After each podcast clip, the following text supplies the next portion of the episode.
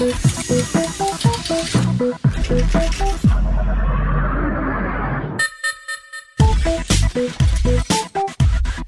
pronto para mais uma edição da app da Vizinha. Junta-se nós ainda cá à distância a Ana Pimentel, da editora de tecnologias e startups do Observador. Olá Ana, boa semana.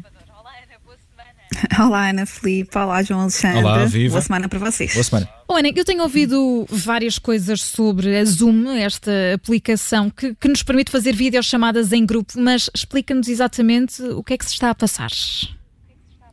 Uh, é isso, Ana Filipa. Uh, não se tem falado outra coisa no, nos últimos tempos, sobretudo se formos pessoas que precisam de lá está, de usar uma aplicação de videochamadas que dê para ter muitas pessoas ao mesmo tempo online. Uh, e aqui, antes de começarmos a detalhar os problemas, acho que vale, vale a pena explicar o que é que é o Zoom, afinal. O Zoom é um serviço gratuito de videoconferência que permite ter até 100 pessoas numa mesma chamada com a duração de 40 minutos. É uma aplicação muito intuitiva, muito fácil de usar e que permite uma série de funcionalidades ao mesmo tempo de uma forma gratuita. Se formos assinantes deste serviço, pagando lá está uma, uma mensalidade, depois podemos aumentar esta duração de chamada ainda mais, uh, mais ferramentas. Uh, a empresa está a ser muito falada agora, mas não é de todo de agora, já nasceu em 2011. Um, tem sido usada muito como ferramenta de trabalho por várias empresas tecnológicas, porque de facto tem uma forma de funcionar muito acessível e muito intuitiva, mas agora, neste contexto de confinamento, isolamento social, em que todos nós dependemos tanto deste tipo de tecnologias para estarmos mais próximos, quer dos nossos colegas de trabalho e das nossas filhas, como da nossa família, como há pouco estavas a dizer, e até dos nossos amigos. Uh, o Zoom foi, viu o seu número de utilizadores e de chamadas crescer, crescer bastante. Com isto começaram também a crescer outros alertas, não é? Os alertas em relação aos problemas de privacidade, que aqui estes alertas começaram a soar mais alto, porque não são propriamente novidade. Na verdade, os problemas de privacidade de, de, Zoom não são de agora. Já há algum tempo que sabe que a aplicação tem algumas vulnerabilidades. E Ana, houve mesmo também, uh, neste caso, investigações uh, e empresas que baniram esta aplicação. Foi isso que aconteceu, não é?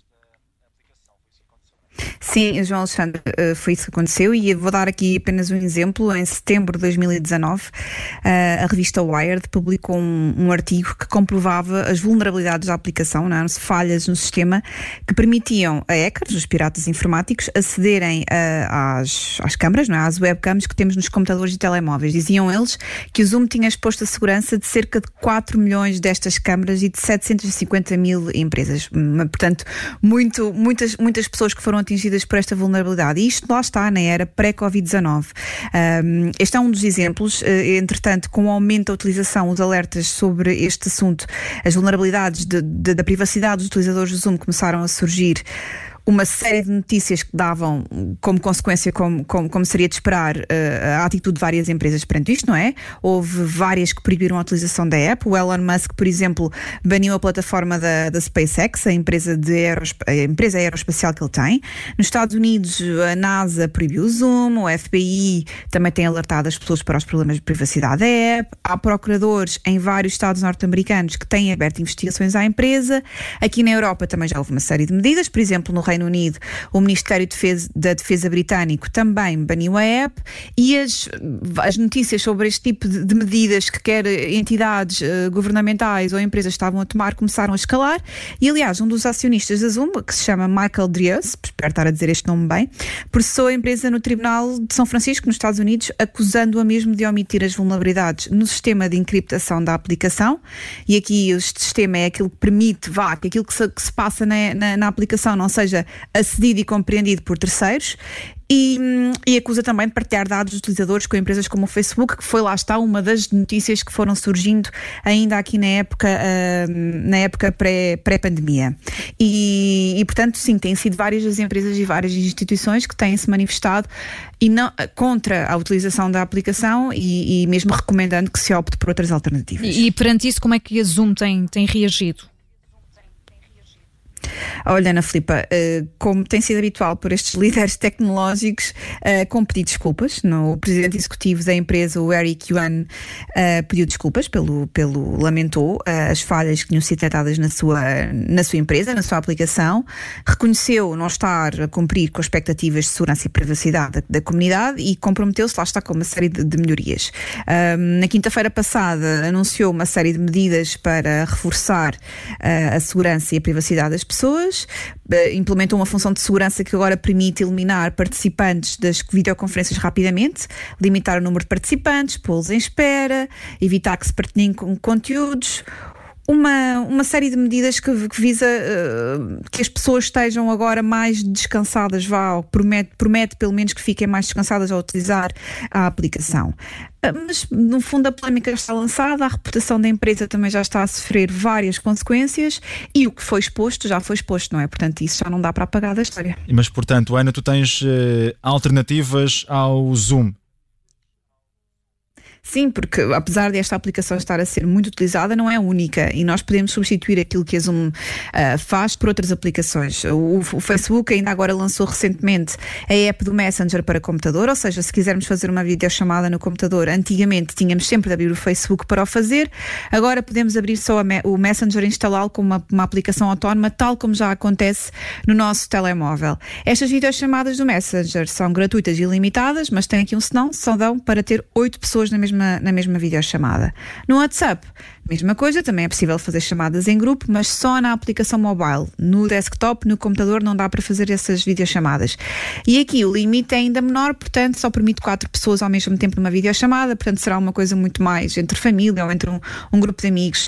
Uh, além destas, temos o velhinho Skype, que não sei se vocês se lembram, não é? Mas foi a primeira empresa deste género que nós começámos a utilizar e que permite, lá está, chamadas de áudio e vídeo até 50 pessoas de forma gratuita. Depois, para quem tem, para as empresas que têm a solução de ferramentas da Microsoft, há também o Microsoft Teams, que, apesar de ser uma solução paga, a empresa decidiu agora disponibilizá-la gratuitamente no decorrer desta pandemia. É também uma, uma, uma aplicação acessível por por uma hiperligação, por um link e tem capacidade para reunir até 250 pessoas na mesma videochamada. Depois na Google temos aqui várias opções. Temos o Google Hangouts, que é o serviço chat da Google, que lá está, está associado a uma conta de Gmail e permite fazer videochamadas até 10 pessoas. Para as empresas, há uma, uma, uma variação desta, desta, desta funcionalidade que é o Google Meet, e aqui permite que estejam no mínimo 100 pessoas na mesma videoconferência, podendo os planos, depois há aqui vários planos de, de, de subscrição desta, desta opção, uh, mas no mínimo dá para ter 100 pessoas. E depois ainda há uma aplicação que também podemos instalar no nosso telefone, que é a aplicação Google Duo, também gratuita, que permite fazer videochamadas até 8 pessoas.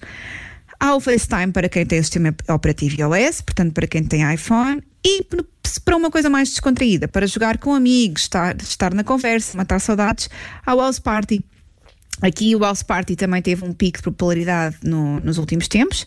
Permite conversas de grupo até 8 pessoas, mas sobre esta aplicação eu vou-vos recomendar ler a crónica que o Manuel Pestana Machado fez e que está publicada uhum. no nosso site. Ele passou um fim de semana a usar esta aplicação e conta-nos tudo, conta-nos o que achou e como proceder para, para usar esta aplicação.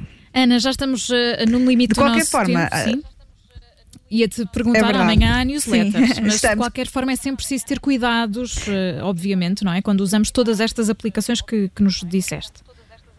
Sim, era isso que eu ia dizer, é preciso ter sempre cuidado com a nossa privacidade em relação às palavras passos, em relação àquilo que partilhamos, quem deixamos entrar nas nossas conversas, fazer atualizações do sistema mal elas saiam e, e sim, há uma série de, de, de, medidas de precaução que podemos utilizar em qualquer uma destas alternativas. E amanhã não é preciso medida de precaução nenhuma para receber a newsletter Startups, que ela vai lá chegar ao vosso e-mail direitinho à tarde, como sempre, como tem sido habitual, mesmo que à distância. É isso mesmo. A Ana Pimentel é editora de tecnologia e startups do Observador. Juntou-se a nós, como é habitual, à segunda-feira, sempre depois das notícias das sete, para falar de tecnologia. Ana, obrigada. Até para a semana.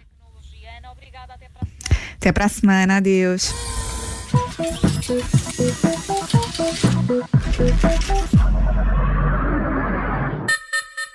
Obrigada por ter ouvido este podcast. Se gostou, pode subscrevê-lo, pode partilhá-lo e também pode ouvir a Rádio Observador online em 98.7 em Lisboa e em 98.4 no Porto.